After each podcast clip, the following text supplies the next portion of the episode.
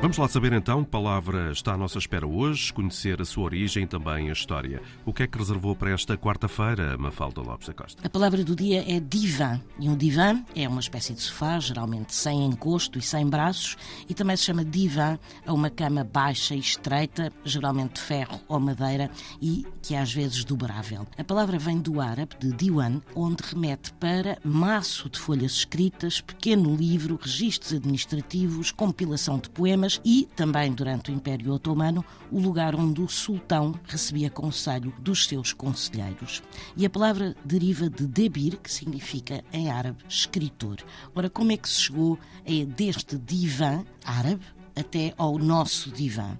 Como o sultão recebia um assento longo e estofado, onde recebia os seus, durante as reuniões, as pessoas que o aconselhavam, isto no Médio Oriente, a palavra passou também a designar esse móvel onde ele recebia essas pessoas e, portanto, passou-se daquilo que era o maço de folhas escritas, os registros, para o próprio móvel onde o sultão se sentava.